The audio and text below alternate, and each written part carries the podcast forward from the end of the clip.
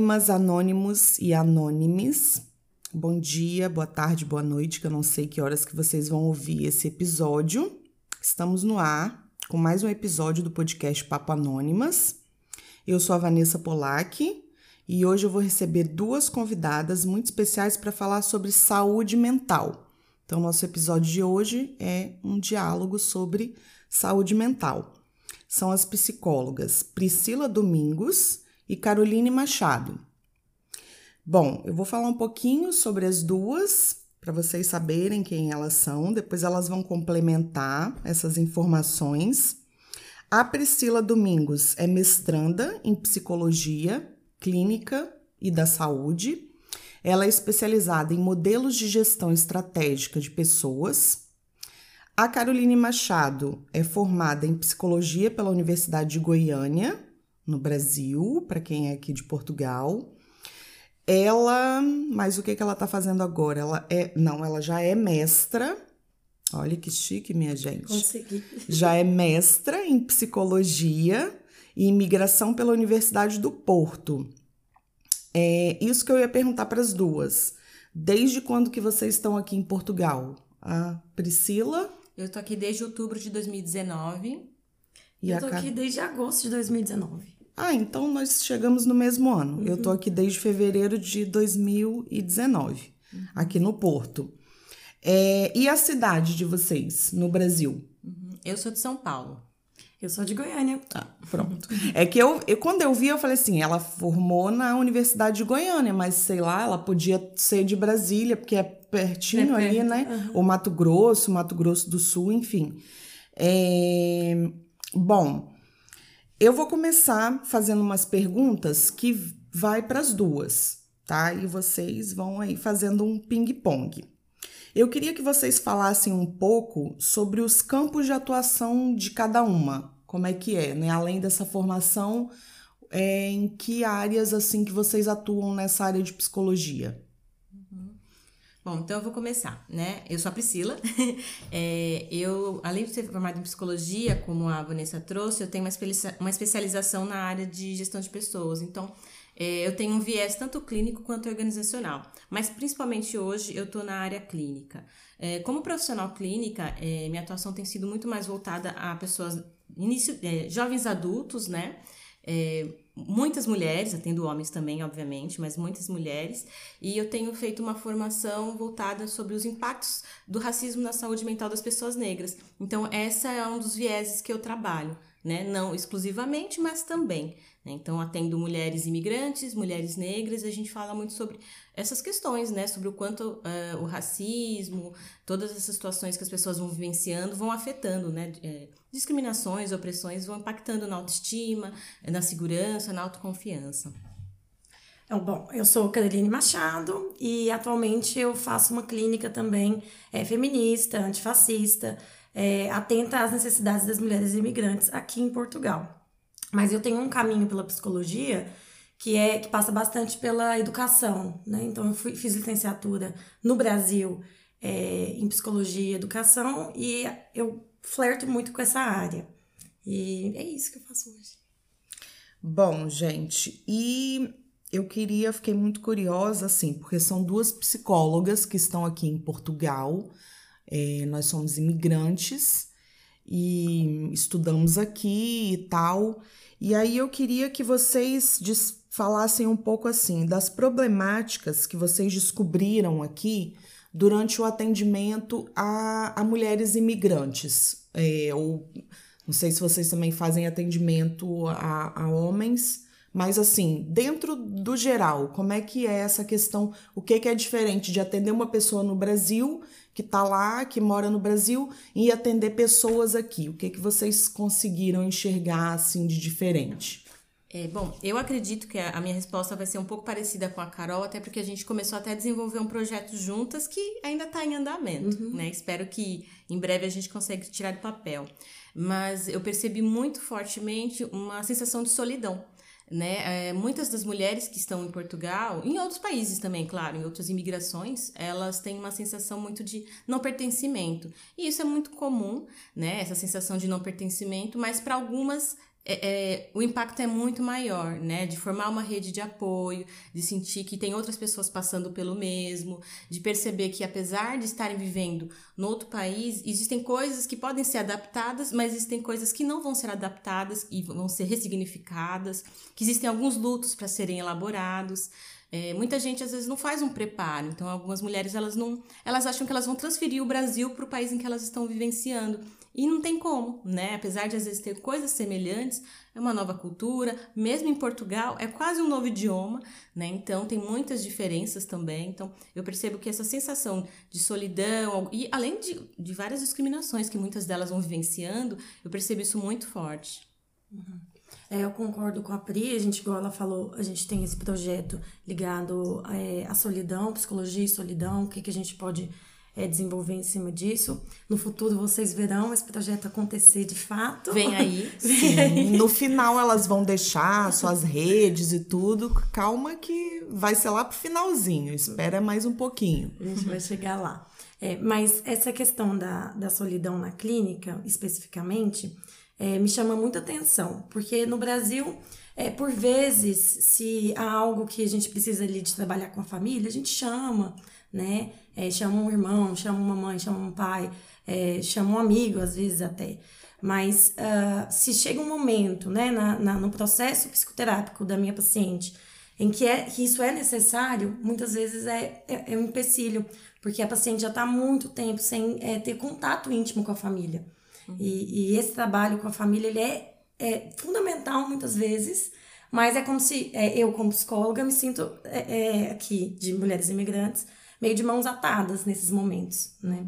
Então, isso é uma coisa que me chama muita atenção e a questão do trabalho, da exploração dentro do campo do trabalho. Ah, provavelmente a Pri também é, é, se depara muito com essa realidade eu não esperava, né? Eu não tenho formação é, em, em, organizações, né? Eu não, tô, eu não era muito ligada à psicologia organizacional, mas eu me vi aqui, né, em Portugal, tendo que estudar bastante as questões é, trabalhistas, né? Como que se dá é, a exploração dentro do campo do trabalho de imigrantes aqui, de mulheres, né? Que passa muito pela, pelo campo ali da, da sexualidade, do assédio, e, e, é, assim, é, é, quase que unânime. Sempre tem é, é paciente que está enfrentando algum tipo de problema de violência, né, para dar nomes mesmo, é, relacionados ao trabalho aqui em Portugal, especificamente. Aí, só abrindo aqui um parênteses, é, o que é, assim, para Pri explicar um pouquinho mais para gente, essa psicologia é, organ, organ, Organizacional. Isso, que é uma palavrinha, gente. O que que é? É ligado mesmo, pelo que eu entendi, a organização que vem de é, empresas? É, é, isso? Durante um tempo, a minha atuação foi dentro de empresas, né? Então, com mudança de carreira, recrutamento e seleção e treinamento. E a partir do momento em que eu estou na clínica, eu também tenho esse olhar. E como a mesma a Carol trouxe, é, a gente percebe muito essa questão do trabalho ser um, ser um problema mesmo, né? E, e alguns dos temas que eu também trabalho com as pacientes, né? De carreira, de como que é a adaptação, de talentos, de habilidades, de como lidar.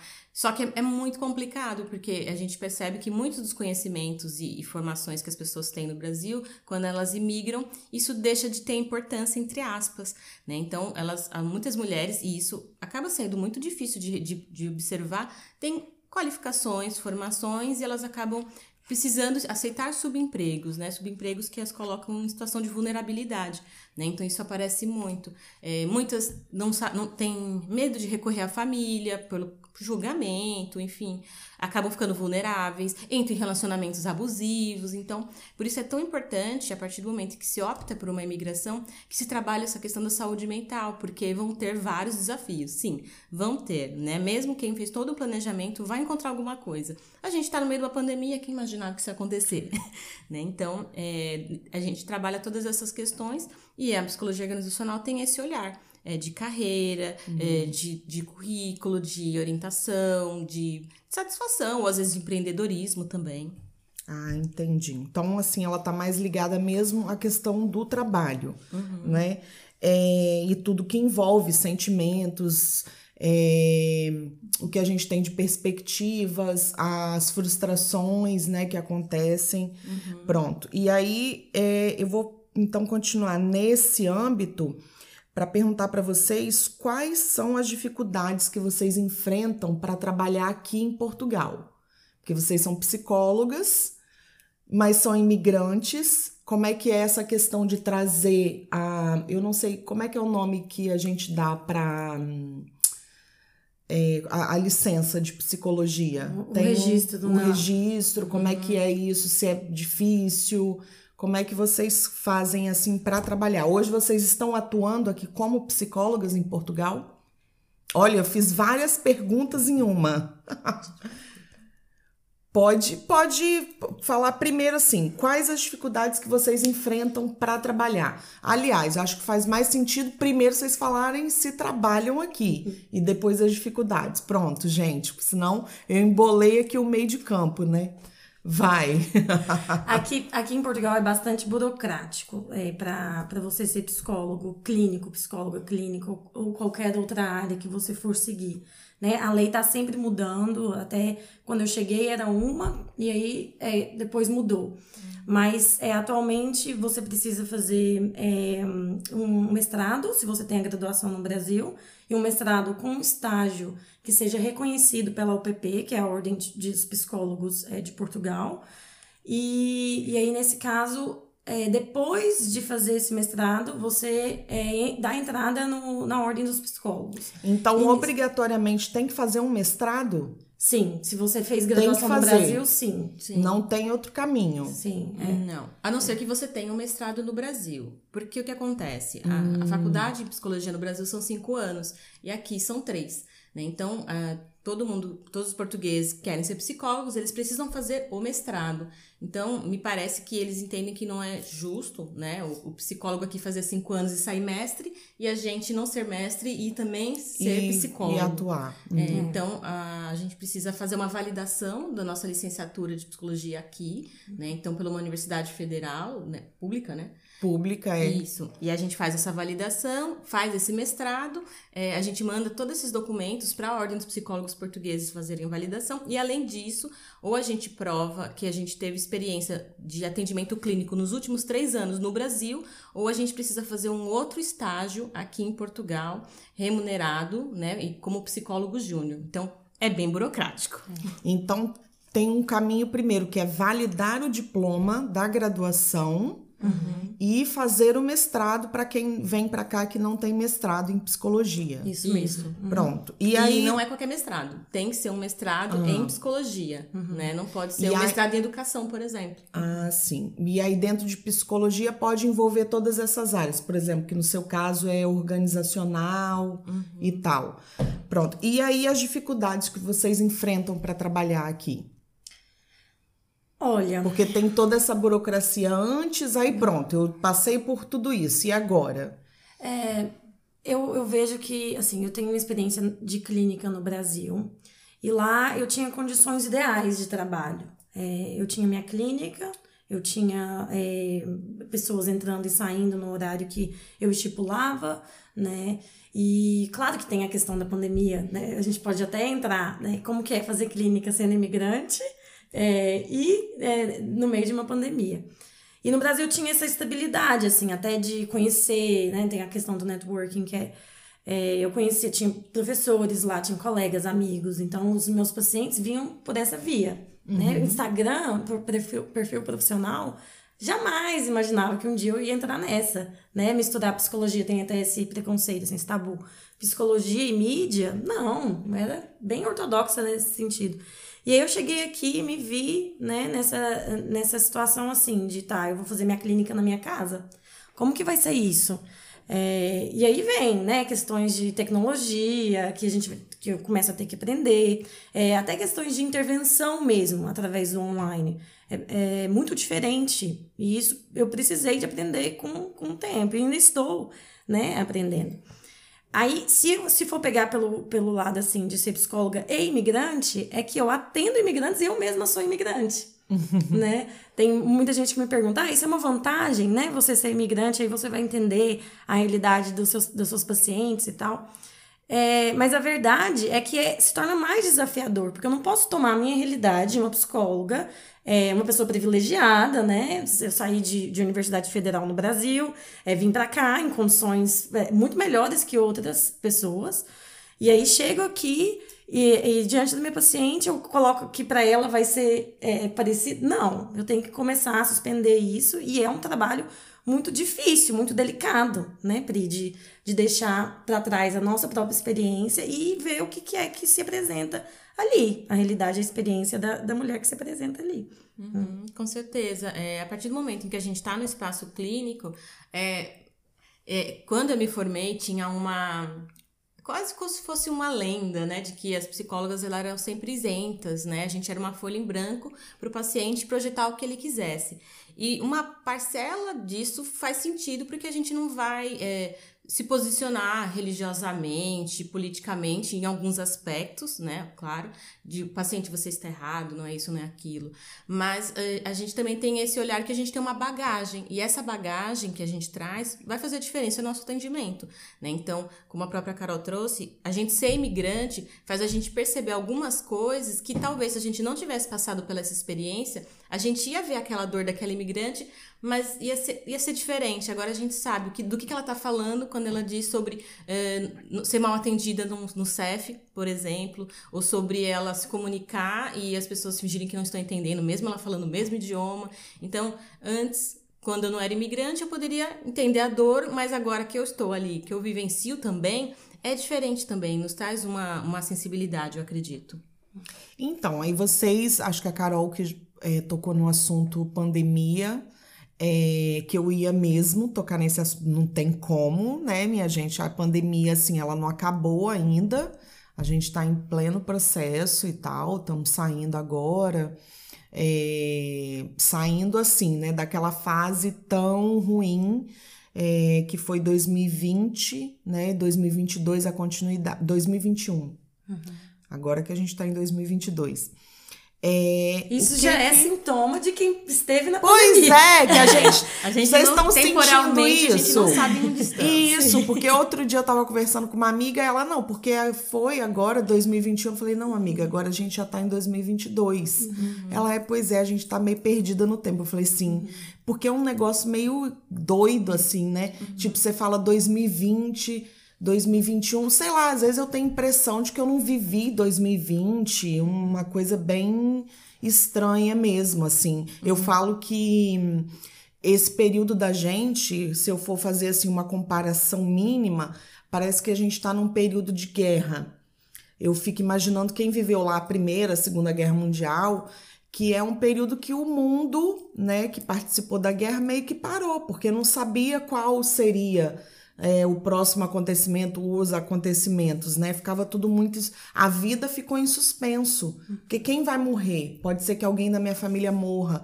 E a pandemia trouxe é, muito isso pra gente também, né? Uhum. Esse medo do que, que vai acontecer amanhã, semana que vem, mês que vem. Uhum. E aí, né, colocando esses pontos, eu queria que vocês falassem assim os apontamentos que vocês fazem em relação a esse período do Covid com a saúde mental. Assim, claro que eu tô fazendo uma pergunta óbvia, né, gente? Vocês vão falar assim, ah, é claro que trouxe um impacto muito grande.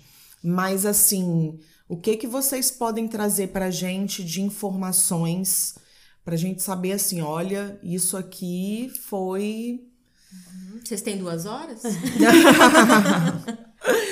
Pode falar, Pri. O episódio, essa, essa parte é muito importante. Eu acho que pra gente, eu acho que ficou muito resquício desse período e vai ficar ainda, né? Uhum, uhum. Eu queria pegar, já que isso aconteceu aqui, de você ter falado da, da confusão em relação ao tempo. Hum.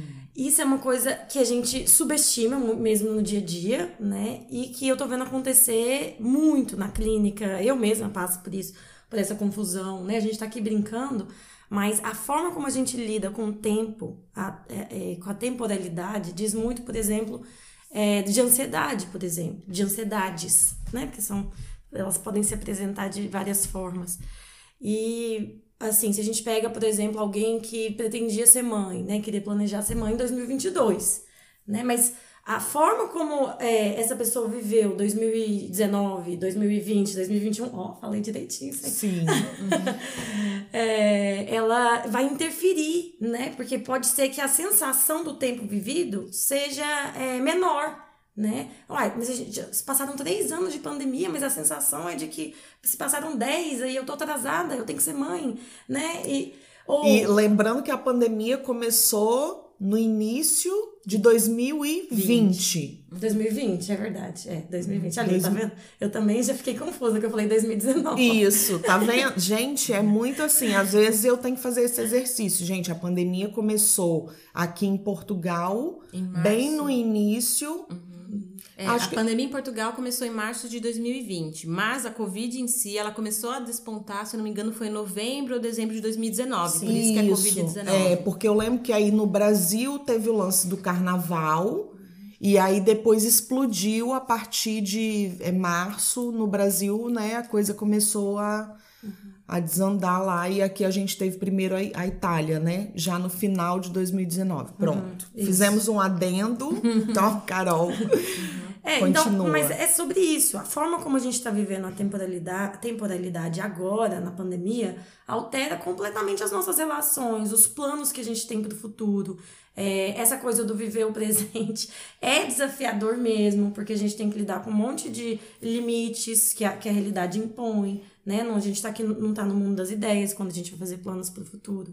Uhum. Então, é, sei lá, às vezes algumas pacientes que são mais jovens, né, que tinham um plano assim de carreira, é, não vai dar para acontecer da mesma forma. Uhum. E ao mesmo tempo é, tem, a, tem isso da, da culpa, né? Nossa, mas eu já deveria, eu acabei a faculdade, eu deveria estar tá fazendo isso, isso, isso, isso aquilo. Uhum tem uma intensidade diferente isso de, de dessas pessoas estarem vivendo né a, a profissão o planejamento de carreira nesse momento uhum. e, e é preciso que a gente olhe né é, ninguém aqui a gente não passou pela pandemia antes e aí ah é assim que a gente faz não uhum, tá todo mundo aprendendo eu tô aprendendo meu jeito de fazer clínica muda todos os dias uhum. e, e, e quem me diz isso são as pacientes que chegam para mim porque se eu não tiver é, fazendo a minha clínica para elas, eu estou fazendo para quem?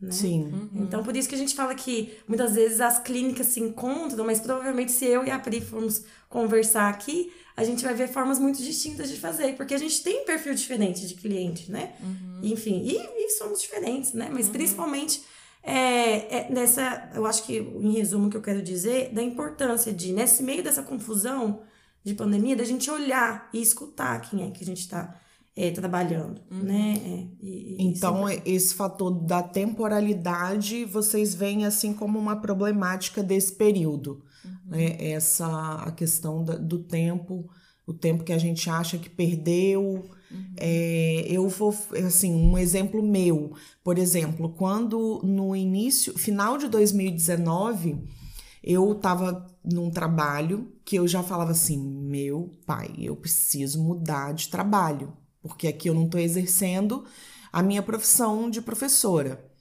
E aí eu já não estava, bom, não vou poder fazer isso tão cedo, mas pelo menos sair desse trabalho. Quando eu comecei a procurar trabalho, e aí veio o início de 2020, parou tudo. Então fechou tudo e eu falei: pronto, eu não vou poder mudar de trabalho. Uhum. Porque aí a gente foi trabalhar de casa, em teletrabalho. E aí, assim, até certo ponto, para mim, eu gostei mais de estar tá em casa porque economizava passagem, porque aqui na né, minha gente as empresas não pagam nosso transporte, nem uma parte, não subsidiam nada. Uhum. E aí eu falei, bom, eu estou economizando esse valor da passagem, é, não tenho esse tempo de deslocamento até o trabalho, então eu economizei tempo e aí consegui estudar mais para o mestrado, mas me impediu de mudar de trabalho. Então eu senti é, essa coisa é, tanto da, da, da problemática do, da, do tempo, que eu falava assim: caramba, eu vou ter que ficar aqui mais tempo, vou ter que ficar mais tempo, quanto a própria situação de ser impedida de procurar um outro trabalho que não me fizesse tanto mal quanto aquele que eu estava, uhum. né? E aqui, assim, para muitas mulheres ou muitos homens na situação de imigração, às vezes a gente tem assim uma possibilidade de vir do Brasil com uma bolsa de estudo e tal, uhum. e não ter essa preocupação de trabalhar. Não foi o meu caso. Eu precisava trabalhar para poder manter o mestrado e a renda e tal. Então você se vê presa naquela situação. Uhum.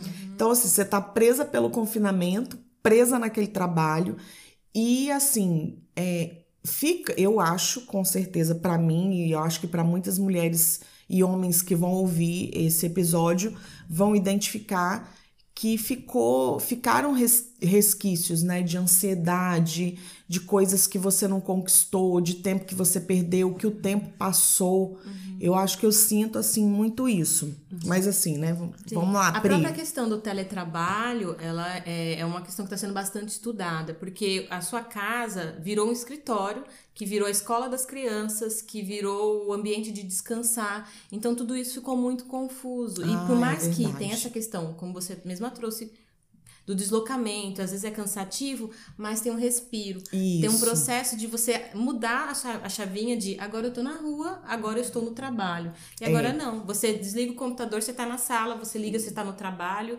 você tá almoçando e o seu computador pisca e seu chefe tá chamando e aí você para. Então, tudo isso ficou muito desconfortável também para as pessoas e a casa deixou de ser um lugar de relaxamento mesmo, né? É então, verdade. Tem essas desvantagens. Sim, eu senti porque no, nesse meio tempo, eu fui morar um mês em Lisboa e trabalhava de casa. Aí voltei para o Porto e aí trabalhava dentro do meu quarto. Uhum. Então você levanta, liga o computador e começa a trabalhar. Desligou o computador, você vai fazer alguma coisa pela casa e volta para o seu quarto, uhum. que é onde você trabalha, onde você estuda, onde você dorme. Uhum realmente é isso foi ficando sufocante Sim. mesmo, né? Não ter aquela coisa do sair para trabalhar. Eu até li uma pesquisa que para muitas mulheres essa questão de ficar o dia inteiro conectada vendo a própria imagem começou a trazer questões de autoestima, porque quando você hum. trabalha, você está conversando com as pessoas no escritório. Agora quando você está online, você está o tempo todo se olhando no espelho você está o tempo todo em reunião, olhando para uma câmera com o seu próprio rosto conectado. Então, até isso também é uma das questões que vai trazendo, né? É, e, e assim, quantas vezes eu trabalhei de pijama, né? Uhum. Pijamão, só ia lá, botava, amarrava o cabelo e mais nada. Tudo, e tá tudo bem, assim, a questão, né, de, de, de não, não colocar uma maquiagem e tal. Mas eu me vi muitas vezes sentindo falta, sentindo assim, caramba, agora você já não sai, uhum. você já não se arruma, você não troca de roupa. E aí depois eu até comecei a ver psicólogas, né, falando na, nas redes, que a Carol falou, assim, da importância de você trocar de roupa, né, para trabalhar, coisas assim, para te tirar daquele, daquele âmbito ali do, do tudo, tudo, tudo é dentro de casa. Uhum. E aí, nesse pontinho, já, já vou deixar aqui uma pergunta óbvia de novo, que vocês vão falar que sim, eu também acho. Eu vou, vou eu fiz essa, eu elaborei essa pergunta porque eu, depois eu vou explicar, porque eu fugi muito disso. Mas qual é a importância de fazer terapia? Tá. Antes de responder essa pergunta, eu queria só fazer um adendo em relação ao que você estava falando, é, é, o que nós todas estávamos conversando uhum. um pouco antes. Olha o que, que você citou. É, problema com o tempo, frustração, né? Muita frustração envolvida nesse, nessa transição de trabalho, é, indo para o escritório, ou seja, onde for, é, e ter que fazer em casa, né? Ter que readaptar. E é, a relação... Sonhos adiados. Sonhos, né? Que ficam para trás. É, e sabe-se lá quanto que vão poder ser realizados de novo, e se ainda vai fazer sentido. E é, a nossa relação com o espaço. Então, tudo isso, é, é relação com espaço e tempo, está muitas vezes relacionado com, com sintomas de ansiedade e depressão. Né? Hum. E, e o que, que o, o, sistema capitalista faz com a gente? Você pode superar. Você tem a, a noção de sucesso, ela é uma aqui, e ela entra nessa questão é, justamente de você ter que superar o que, os, os empecilhos que tem. Só que a gente está numa pandemia. As, as, os empecilhos, os impedimentos, eles são reais, eles são muitas vezes palpáveis. E outras vezes eles não são palpáveis. Uhum. Eles são eles são ali uma sensação de frustração, é uma, são os planos que você fez e você não está conseguindo realizar. E sou eu? Ou é o ambiente? Ou é, o, o... é aquela coisa de basta você querer é a positividade tóxica, né? Como hum. se a gente estivesse no controle de tudo e só pensar positivo e mudar nossas atitudes, tudo vai ficar diferente. E em alguns aspectos pode ser que funcione, mas não é para tudo, porque a gente está falando de uma sociedade que ela é, como a Carol trouxe, capitalista, ela é racista, ela é fascista. Então é uma sociedade que está o tempo todo nos adoecendo. E a gente ignorar isso, que as pessoas não têm o que comer, ou que elas não têm o que vestir, ou que elas não têm o que dormir, e falar, não, é só você pensar positivo que vai dar tudo certo, seria muito hipocrisia da nossa parte quando a gente trabalha saúde mental. Uhum. É, e aí entra a questão né, da meritocracia. Se você quiser, você vai conseguir pelo seu mérito uhum. E que a gente né, sabe que não é isso. E isso entra, inclusive, é, na, nos, nos processos psicoterápicos, porque são, é quando as pacientes chegam e falam assim: eu quero superar essa minha depressão, eu quero superar essa minha ansiedade, eu quero so, superar o meu sofrimento. Que eu tenho coisas para fazer, eu né, tenho gente? Que seguir, sabe? E aí vem esse ritmo que, que quase que elas impõem assim na terapia de ter que ser, ter que sair daquele lugar, de ser produtivo e é, é, sem elas se darem conta. Né? Ai, né? o ser produtiva, é, né? Sim. O que a gente se cobra de ser produtiva. É, hum. e, e, dentro da realidade das migrações, isso é um, é um imperativo que muitas de nós mulheres a gente engole. Uhum. Mas a gente esquece que os modelos migratórios que a gente conhece de sucesso são feitos por homens. Uhum. Então, é aquela coisa de sair do Brasil para fazer dinheiro, sair para trabalhar. É, é, peraí, muitas, muitas mães, muitas mulheres são mães e vêm com as crianças. Isso, a maternidade tá é, aí no, nesse O país como um trabalho não remunerado. Porque é, cuidar de criança, cozinhar, limpar, é tudo trabalho não remunerado. Uhum. E muitos homens só têm sucesso porque tem uma mulher ali fazendo todo o trabalho doméstico que ele não faz. Exatamente, por isso que a gente fala que, a, que as migrações elas são gendradas, elas têm gênero, têm cara, uhum. né? E se você vai, vai migrar sem é, é, ter noção disso, né? É, muitas vezes procura psicólogo que não tem, que acha que é só se planejar financeiramente vai ficar tudo bem. Uhum. É, só que o homem, quando ele vai migrar, ele tem todo um aparato. Né? Ele tem a casa organizada, é muito diferente. Ele tá, ele tá quando ele migra, a gente fala que está usufruindo do privilégio de poder sair. Uhum. A mulher, quando sai do Brasil, eu até falei agora mesmo da dificuldade muitas vezes de acessar a família, ela sai sendo julgada pela família, porque abandonou mãe, porque abandonou pai, porque abandonou família, uhum. até pelos amigos. Uhum. E aí o que a gente carrega é a culpa. Uhum. De novo, o dispositivo da culpa nessa sociedade patriarcal, que é muito eficaz. Uhum. Né? Então a gente não está lidando ali só com os empecilhos é, da pandemia ou com os empecilhos é, de, de, ser imigrante na vida prática. Uhum. A gente está lidando com toda uma questão emocional ali que o nosso corpo está trabalhando. Uhum. E por isso que a gente fala da exaustão da mulher imigrante. É só por causa do trabalho em si? É só porque tá de saudade? Não, é a culpa. Sim. Né? Sim. São várias camadas de opressão e por isso que eu acredito muito numa clínica interseccional, né? É, muitas vezes a gente percebe que não é a imigração. É a imigração versus ser mulher, versus ser mãe, ou versus ser estudante.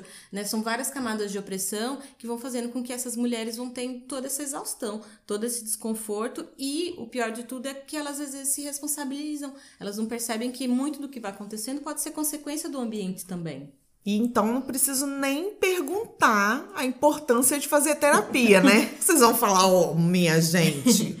Como assim? Eu, por experiência própria, ontem fiz a minha. Depois de muito tempo, eu fiz, fiz no Brasil um tempo terapia, parei, vim para cá. Uhum. E a ontem, ontem fiz a, a, a primeira consulta, depois de muito tempo, depois de fugir, porque achava que. Olha que coisa, né? Uma pessoa tão esclarecida em muitas coisas. Eu ficava muitas vezes falando assim: ai meu Deus, mas eu vou remexer nessas coisas e acho que eu vou sofrer mais se eu ficar falando sobre. É melhor eu não falar. É melhor eu ir levando. Não, porque hoje tá tudo bem, hoje eu acordei bem. Olha, eu tô aqui desenvolvendo esse projeto do podcast. Olha que coisa, né? Você eu, tá superando. É, você tá eu tô superando. Eu consegui levantar e consegui entrar em contato com as meninas para gravar isso, aquilo. Ó, oh, eu consegui é, escrever aqui mais dois parágrafos da minha dissertação. Só que eu fui fazendo, colocando esse processo, adiando, e, e, chegou agora um ponto que eu falei, cara, não tem como. Eu preciso falar sobre. E assim, é, olha eu falando, dando uma de respondendo a pergunta, né, gente? Pode, pode depois Pode, mandar lá direct e falar: como assim? Você não é nem psicóloga? Tem direito de causa. E não é melhor Mas- você falar do que a gente ficar defendendo aqui a nossa profissão, É, a gente que- acredita nela, Pois né? é, porque eu fiquei assim, é, cara, tem uns processos, eu, e assim, isso tá ficando muito claro pra mim, que a gente confunde. A, é, a gente às vezes acha que, que os amigos vão sentar e ouvir o que a gente tem pra contar sobre os nossos sentimentos, frustrações, a ansiedade, a tristeza que a gente tá vivendo, e eles vão conseguir entender. Só que eu tô entendendo cada vez mais que não dá para cobrar dos amigos e da família que eles ouçam essas coisas malucas que a gente tem na cabeça, pelo menos na minha, que é uma cabeça bem maluquinha, né? Eu tenho sonhos que eu falo que são verdadeiros filmes durante a noite, e eu acho que é o meu cérebro que fica reverberando um monte de coisa. E depois eu vou perguntar sobre isso para vocês, tipos de terapias que, sei lá, envolve essas coisas malucas que eu acho. Tô falando malucas aqui de uma forma assim. Tô, tô colocando um aspas aqui, tá, gente? É, não tô dizendo que coisa maluca seja uma coisa ruim, eu acho que é bom. É, e aí, os amigos não, não, não têm a profundidade que eu quero que alcançar com os papos que eu quero ter, sabe? Uhum. E aí eu comecei realmente a entender, porque eu tinha, vou falar, confessar pra vocês, eu não sei, de repente alguém que vai ouvir a gente vai vai concordar, de repente até já pensou isso.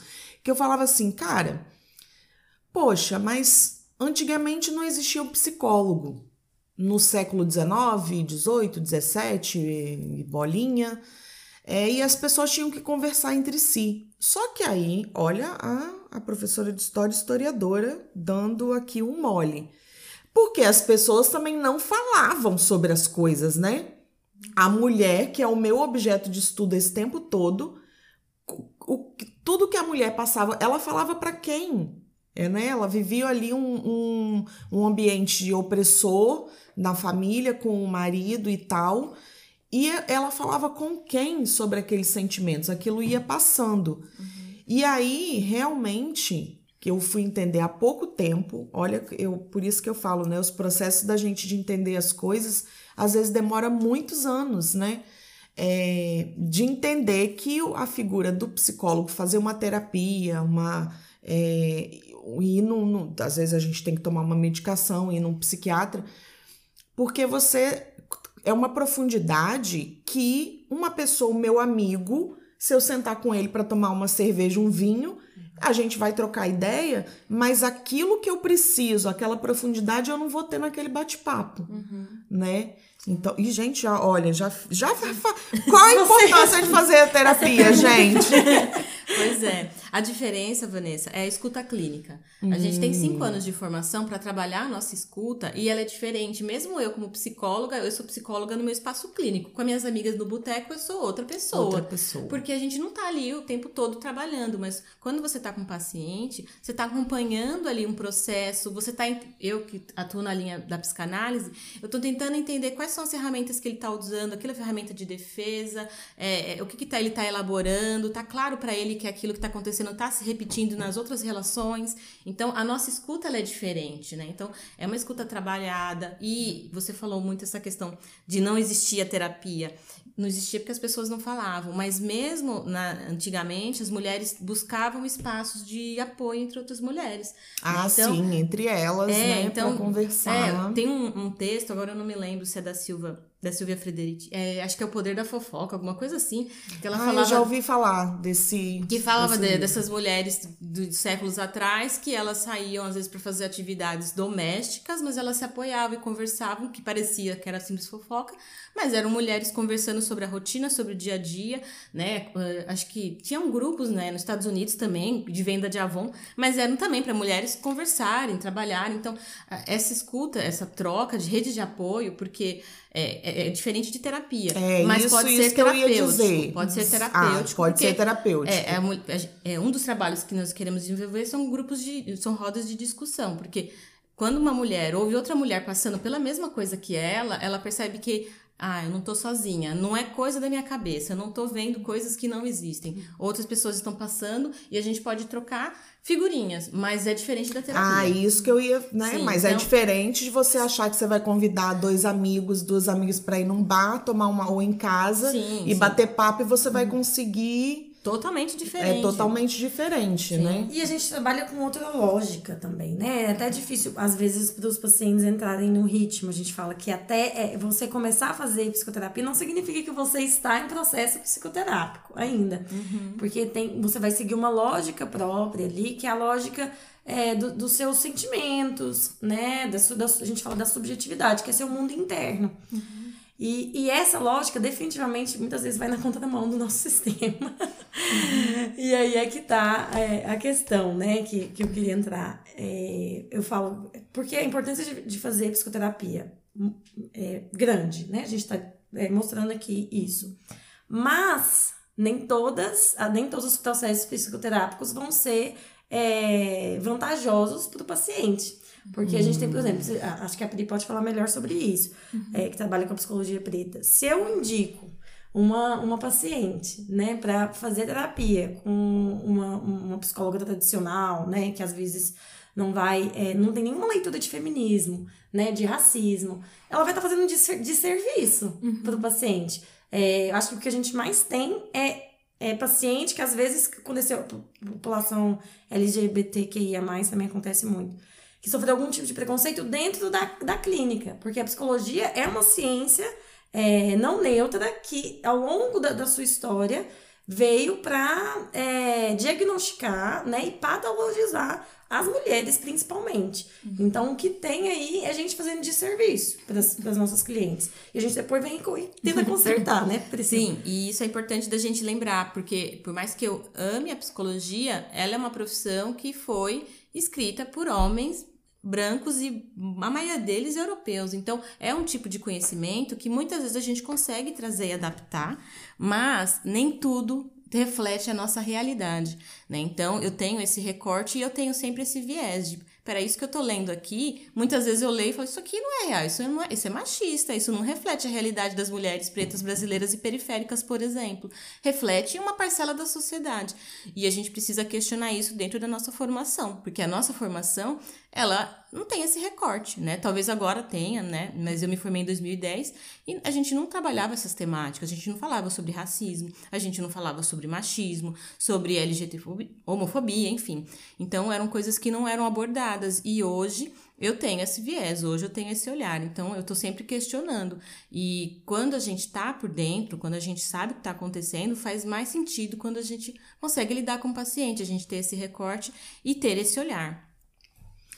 Aí vocês tocaram em pontos, nossa, muito bons, assim, de, da gente prestar atenção, porque não é simplesmente ir lá e começar a fazer uma terapia e não saber, assim, é, quem é esse psicólogo ou essa psicóloga, né? Que tipo de terapia que ele vai me oferecer, qual é a formação, que leitura que ele tem. Eu acho que é muito importante essa dica que vocês estão deixando, da gente prestar atenção nesse tipo de detalhe. Né? Quem é? Até assim, é, sempre falam, né? é, quando lá no Brasil, a primeira vez que eu fui na, numa psicóloga, eu não me, não me identifiquei. Eu, eu, eu me sentia oprimida por ela, sabe? E aí, na terceira, depois da terceira consulta, eu já não quis voltar mais. Eu não me sentia à vontade.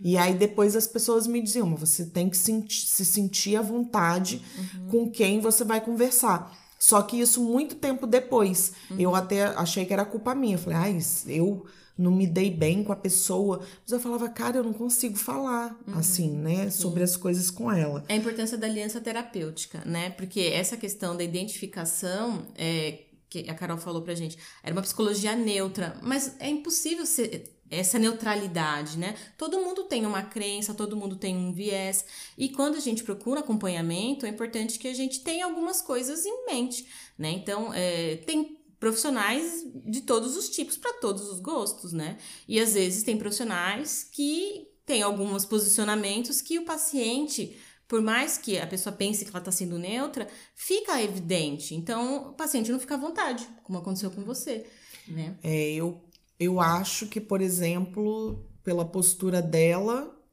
de repente hoje ela é uma bolsominha. uma, olha eu julgando, mas Ou seja, assim, você sobreviveu. eu esse- sobrevivi. E isso há muitos anos atrás, Uhum. né? Quando assim, o bolsonarismo tava lá só no ovinho Uhum. da serpente. É, mas então, então eu posso fazer isso porque, por exemplo, cara, eu vou ser muito sincera, eu acho eu não vou me sentir à vontade de começar a fazer uma terapia com uma psicóloga, um psicólogo que tenha uma visão política assim. Você vai lá, porque hoje tudo você consegue descobrir várias coisas, né, nas redes sociais. Por exemplo, o psicólogo ele tem lá uma é claro que ele não fala de vida pessoal naquele perfil profissional.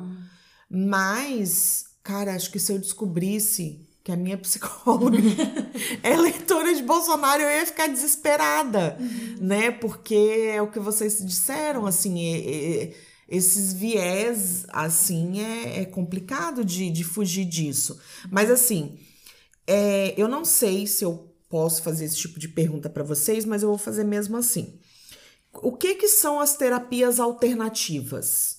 O que que vocês podem falar sobre isso?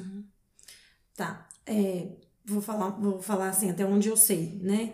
É, no Brasil, as terapias alternativas é, vêm, inclusive, por causa de uma portaria do SUS, né? Que começou a incluir, por exemplo, constelação familiar, é, teve outras também. Mas, enfim, é, foi, até hoje isso é muito polêmico, né? Porque já era feito no sistema de saúde, é, nos presídios, né? A constelação familiar. É, só que ela não é uma ciência que é, é, é, é da psicologia. Então, parte da Gente, polêmica fazem daí. isso, esse negócio da constelação familiar no- nos sim. presídios? Já, já, já, era uma, uma- já era algo comum, e aí o que o SUS fez foi é, regularizar. Eu tô assim porque eu acho que é- eu acho que tem uma polêmica muito grande assim, Uhum. né, em torno disso. É, e aí tem a- a- as coisas que são da ciência da psicologia, né? Então a gente tem teorias que falam isso daqui tá dentro do campo da psicologia, por mais que a gente seja atravessada pela antropologia, história, né? E por aí vai. É, e a, a, a- a, por exemplo, a constelação familiar, que é o que eu tô me lembrando aqui agora, né? São várias, mas é, vem de outras, vem de outro lugar, né? Que não é considerado ciência.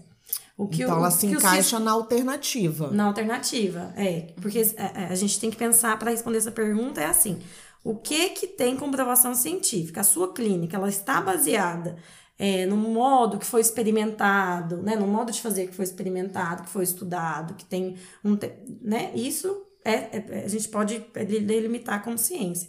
E existem as outras, né? Que é, partem de teorias que não são cientificamente comprovadas né? É, eu falo muito das, das terapias alternativas, do risco delas, mas eu também acho que tem muito risco quem, quem faz uma ciência que se diz neutra, por exemplo.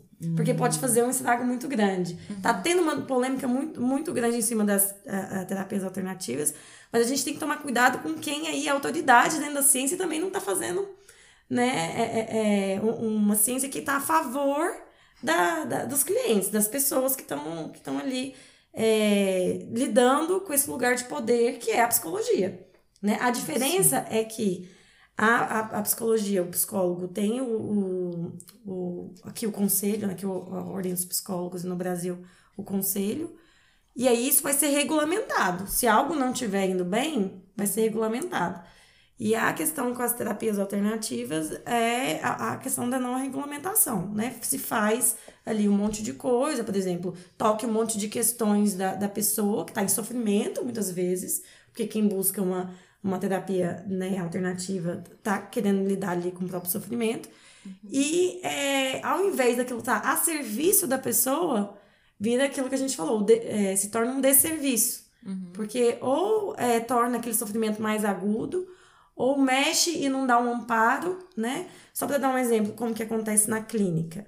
É, o tempo todo, a gente tem que ir avaliando se o paciente tem estrutura, tem apoio para mexer naquela questão. Igual você falou, ah, eu fico com medo de procurar terapia. Você estava nesse lugar, né? Sim. Porque eu não sei se eu quero mexer. É um, é um medo válido. Realmente, às vezes, Pois não eu, tem. e eu fiquei aqui preocupada por com essa coisa de levar essa, essa terapia para a população carcerária, porque eles estão ali dentro, eles vão fugir e vão pedir apoio a quem, Uhum. né?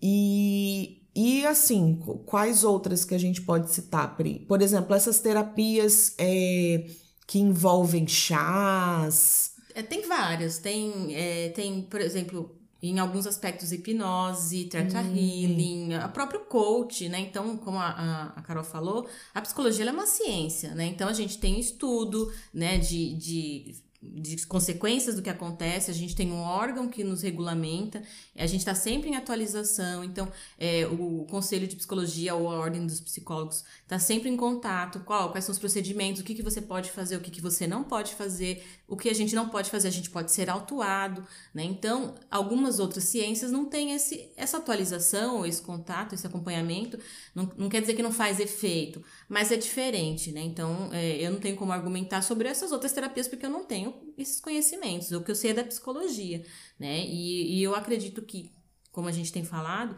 tem algumas que elas podem mais machucar a pessoa do que fortalecer, né? Então, eu percebo muitas pacientes aqui em vulnerabilidade. E aí elas estão cansadas do emprego e ah, eu preciso pedir demissão. E aí, sei lá, tá fazendo um trabalho com coach, ele é isso, pede demissão, você é dona do seu, no seu nariz e mas eu não vou fazer esse trabalho com essa pessoa. Porque se ela pede demissão, ela vai morar onde? Na minha casa? Ela não tem. Então, é um outro Como trabalho. é que paga as contas, É, né? de trabalhar Já tem outro trabalho. questões. Isso, né? De olha, eu percebo a sua ansiedade, mas vamos lá, como é que você está? Vamos... Porque é isso, eu não sei o que, que essa pessoa tem. E eu tenho essa preocupação. Eu não, né, não vou colocar nela uma responsabilidade que muitas vezes não, ela não tem como lidar sozinha. E, e eu acredito que muitas vezes essa pode ser a diferença. Ah, sim. Pois é. Então, e, e assim, eu acho que o ser humano ele é muito dado a querer experimentar coisas, né? Ah, vamos lá ver se funciona. Ah, vamos fazer aqui um negócio de um retiro e tomar uns chazinhos e tal para ver como é que é o efeito. É, e depois aquilo, eu já vi pessoas reclamando que, nossa, eu aquilo não funcionou. E às vezes funciona. Eu acho que é tudo também assim. A gente tem que se informar muito. Mas olha, a gente peca muito de não procurar, né? Saber é, das coisas primeiro. Vocês falaram uma coisa lá no início do, do episódio que eu eu vou ter que trabalhar isso muito na terapia, que é a culpa que a gente sente. Por exemplo, hoje eu sinto uma culpa muito grande de não ter procurado saber porque assim, quando a gente vem, vai para outro país, por mais que a gente pesquise, a gente só consegue saber quando a gente chega lá. Tudo bem. Mas eu acho que a gente mesmo assim deve pesquisar o máximo possível. E eu não fiz. Às vezes eu vejo nesses grupos assim, as pessoas falando, pessoas assim: "Ah, como é que é morar em Portugal?" E aí a galera vai lá e fala assim: olha, aqui você vai enfrentar isso, isso, aquilo, o salário não é bom, as rendas são caras, e se você for estudar, você vai ter que pagar, e etc. E se mulher, mulher brasileira ainda tem um estereótipo, etc, etc. E aí quem tá lá no, no outro lugar fala: nossa, mas você tá me desencorajando. Ou o outro vai lá e fala assim: pô, mas você tá falando isso pra pessoa, desencorajando. E aí eu falo assim, cara, é realmente é muito difícil, mas eu, quando vieram me perguntar pessoas, e eu falei, cara, se você vier, se prepare para enfrentar isso, isso, isso. E eu falo assim, olha, eu ainda tô te falando pelo que eu vejo, do que eu vivi, do que pessoas. E ainda vai de você chegar aqui e enfrentar toda uma realidade.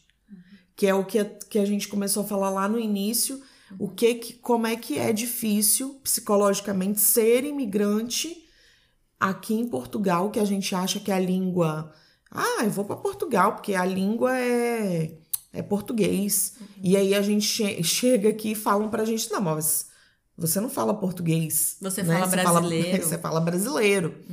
Aí você, eu nunca tinha ouvido falar isso. Uhum. Eu nunca tinha ouvido alguém falar que eu falava brasileiro Uhum. Né? É, então eu comecei aquilo, foi um choque para mim.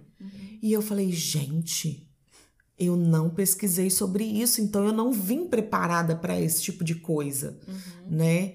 É, e aí eu pensaria mil vezes hoje, mas assim, agora que eu já tô aqui, né, minha gente? Tem três anos, agora nós vamos ter que fazer terapia para enfrentar tudo isso todas as escolhas, né, que foram feitas. Sim, mas essa, até essa questão da língua também, ela tem uma, um impacto na, na sua saúde mental, porque você de repente descobre que você não é entendido onde você se sentir entendido e o que você sabia deixou de ser real, né? Então, é, eu percebo que com imigrantes que mudam para países que inclusive nem se fala português, tem um luto muito grande de você não conseguir mais se comunicar. Ai, imagino que deve ser uma coisa assim, né? Você querer ir no mercado e não entender e querer se comunicar, né? É realmente Eu, eu tenho uma percepção, assim, específica em relação à questão de vir para cá, né? Planejamento, o que que acontece no depois, né? A, a- a- acaba caindo por terra muitas das nossas é, é, certezas, enfim, a gente, até é, na minha pesquisa eu falo um pouco sobre isso. A mulher passa por uma desconstrução para se reconstruir, né? É, mas para mim, né, na minha percepção, o que acontece é que existe um mito da mulher é, heroína, né? Que até a gente tá aqui com a, com a Beauvoir, né, embaixo do microfone. Sim. É mesmo ela que fala do mito da mulher. E a, quem é o perfil da, da mulher imigrante? Pensem aí vocês. Corajosa, autônoma, dona do próprio nariz. Você veio pra cá sozinha? Como assim? Sim. Que coragem. A guerreira é desenrolada, forte. guerreira, aguenta, é, é forte, né? Uhum. É, e aí a gente tem essa, essa ideia de nós mesmos, não porque não. E aí isso tudo cai por terra, não porque não somos, mas porque não temos. É como ser isso o tempo todo.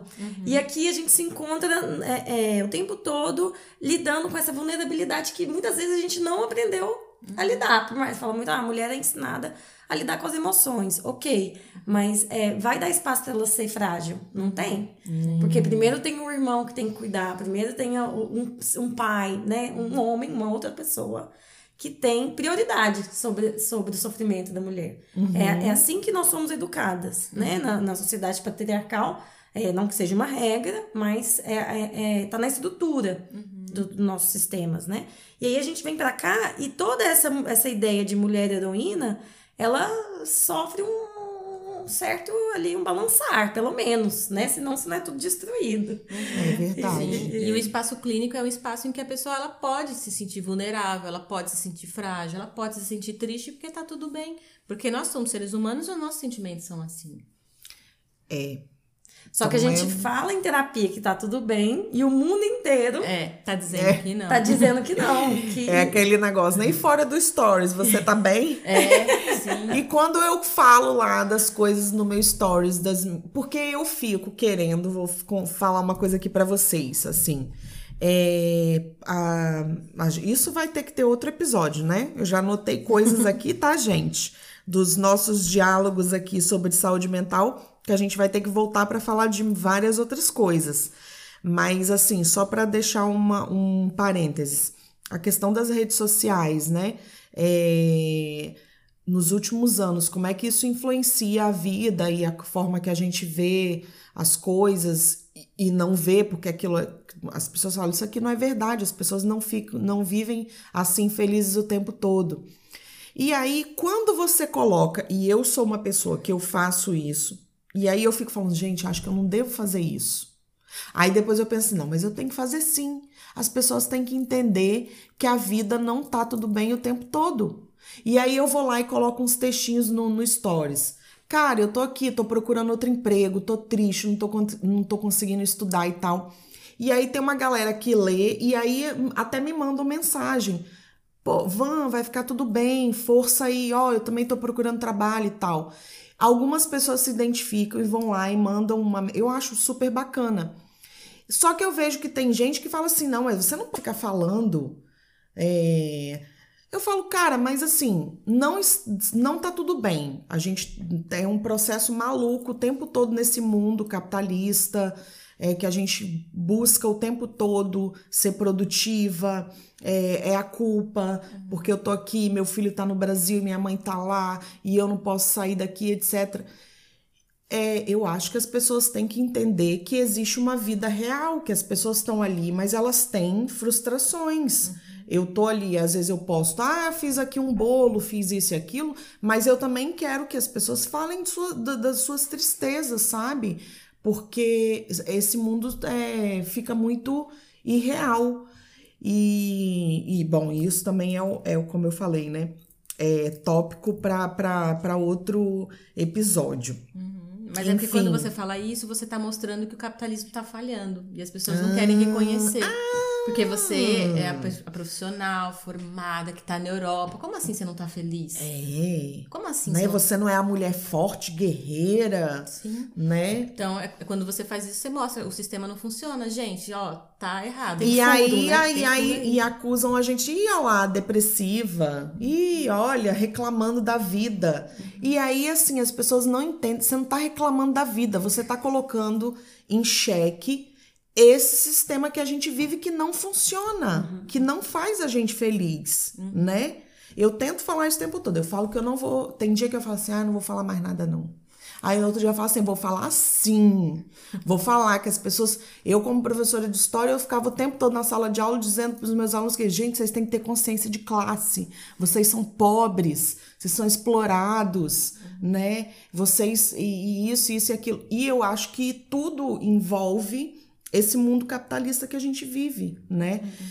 Bom, uma, uma última pergunta que eu vou fazer para vocês é o que que vocês sentiram aqui de método? Vocês estudaram aqui, fizeram graduação no Brasil e vieram, fizeram mestrado aqui. Uhum.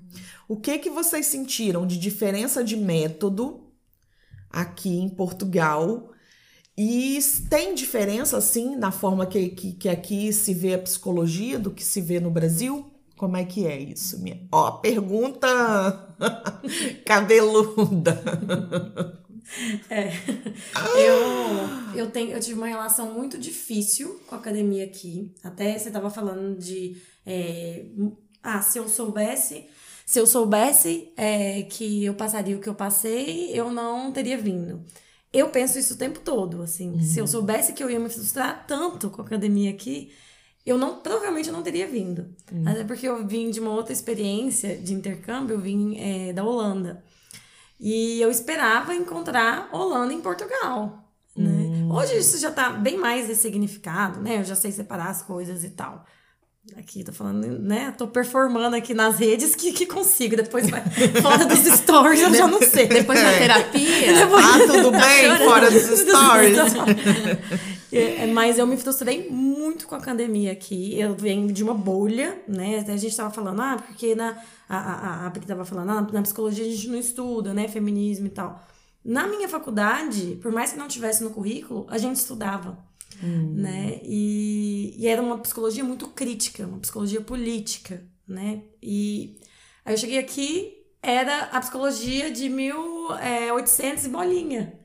Hum. E eu me senti assim completamente apagada enquanto é, pensadora, enquanto profissional, enquanto pessoa, por não ter esse espaço de fazer pesquisa crítica, né? Tá aqui meu, eu acabei de terminar um mestrado, né? Não, não, não é uma coisa, não é um mestrado que eu olho e falo, nossa, isso me acrescentou, né? Eu falo, me acrescentou assim, me fez ser uma pessoa melhor no, no sentido acadêmico, a nível de conhecimentos. Uhum. Pelo contrário, me afastou da academia. Principalmente, é, pelo menos a minha experiência, a Pri vai contar dela.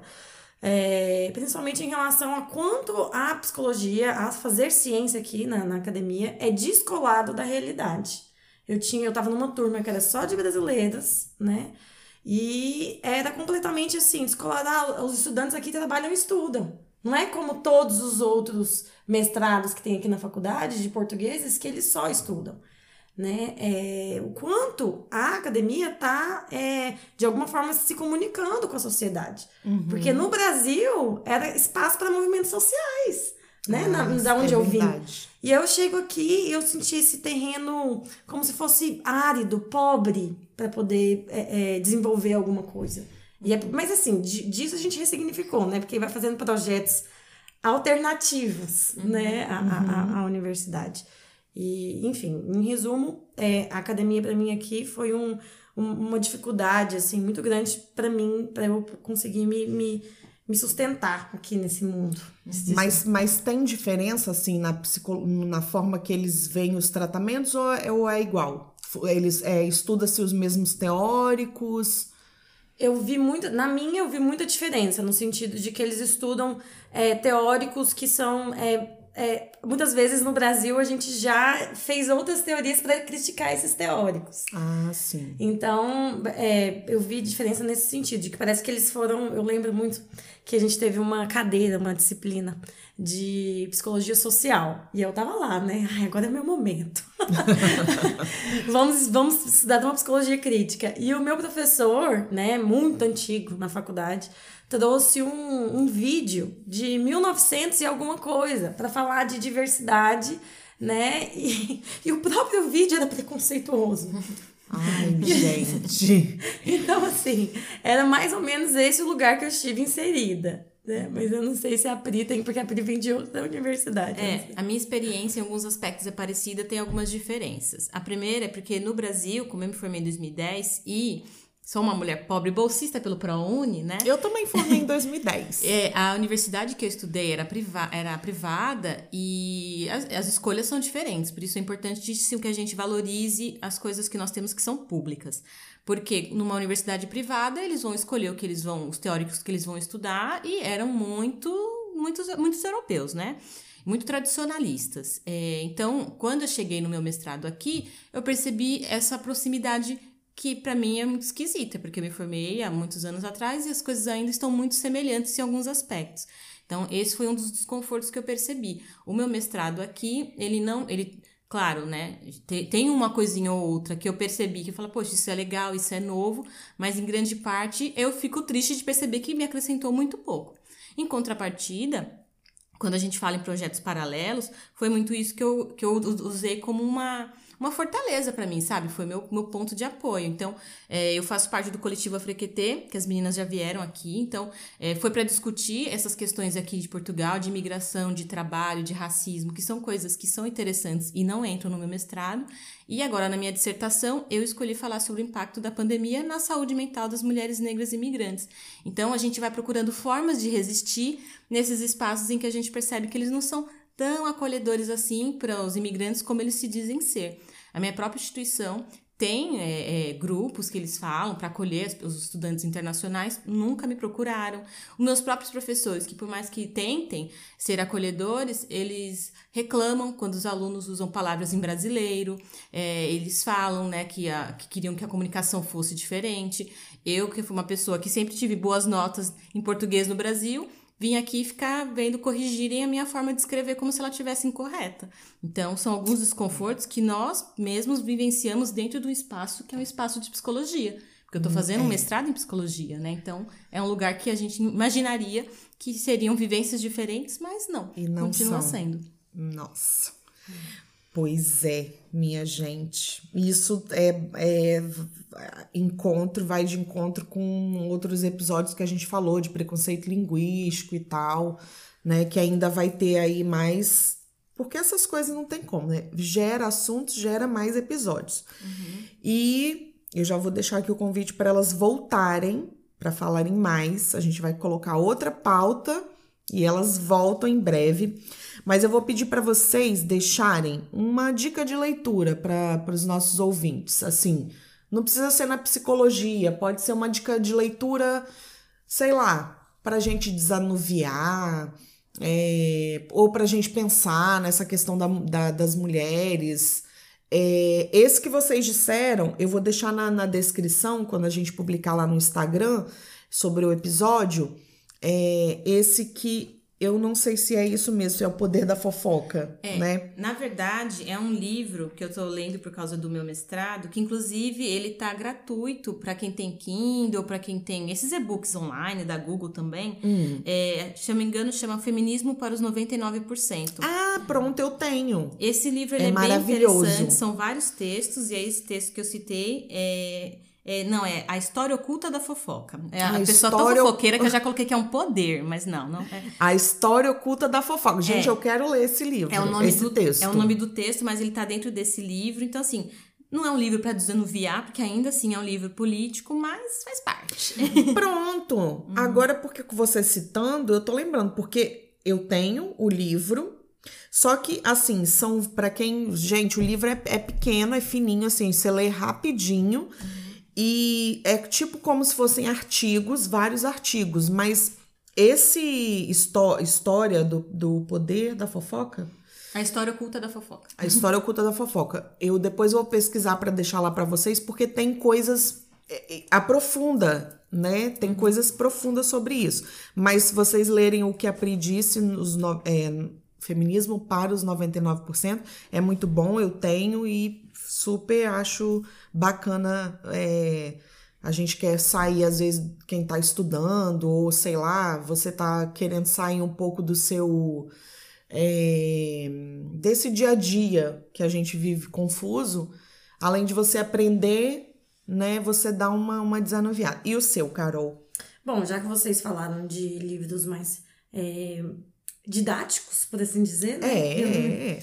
Eu vou tentar trazer algo literário. Ó, oh, é, eu gosto muito do livro Infiel, da Ian Hirsi. Ela é uma refugiada, no caso, né? Que é diferente de, é, de muitos dos casos das, das, dos imigrantes. Mas pode ser que a gente, como leitores, acabem... É, a gente acabe se identificando muito com os sentimentos ali, né? Então, Infiel, da Ian Hirsi e tem um outro também de uma australiana que é a Jaqueline Pascoal. E o, o, o nome do livro é Era uma Vez uma Princesa, basicamente. Era um uma de, vez uma princesa. É, trabalha muito a questão da maternidade, é, religião e, e imigração. Né? Bacana.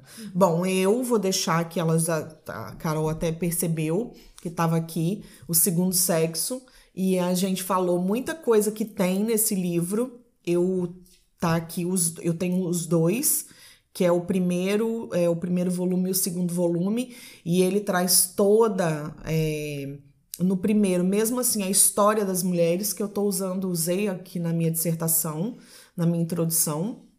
É, e o segundo, ele pega pontos assim é, mais específicos e aprofunda bastante. Então, assim, eu sempre falo com as minhas amigas, cara, todas as mulheres deveriam ler O Segundo Sexo da Simone uhum. de Beauvoir, uhum. porque é uhum. assim, cara, você desvenda, né? Umas, eu acho que todo mundo, todas as mulheres no mundo inteiro deveriam. Ah, como é que eu vou começar a estudar o feminismo? Como é que eu quero estudar a história das mulheres? Ou as, leiam Simone de Beauvoir, que é, uhum. é assim fantástico. Uhum. É, para fechar, vou pedir para vocês deixarem as redes sociais que vocês quiserem, o contato para a galera que quer fazer terapia ou o próprio coletivo Afrequetê que a Pri tá aqui. As meninas ah, já vieram, né? É, já deixaram, mas vamos deixar de novo. Uhum. Então, pode falar os contatos de vocês. Bom, é, eu tô no Instagram, né, como Psicopriscila. Priscila é com dois L's, né? Então, é, lá tem todos os meus contatos. Se precisar me procurar, vai ter todo o link do meu Facebook, WhatsApp, tá tudo por ali bem facinho de achar. E, e o, o, meu no Instagram é Caroline é, Machado Psi. E hum, eu tô com a agenda aberta atualmente, tá um momento bom de fevereiro, né? Porque é troca de ano. E podem me procurar para também contatos de palestra, roda de conversa, workshop. É, acho chato essa coisa de ficar só na clínica. Olha, gente, eu adorei o papo com as meninas. Quero agradecer muito, já deixar o convite para elas voltarem. Eu acho que foi bem bacana, assim, esse episódio. Acho que cada vez mais as pessoas devem procurar cuidar da saúde mental tem até um, meme que fala que eu vou fazer terapia para conviver com pessoas que precisam fazer terapia, né?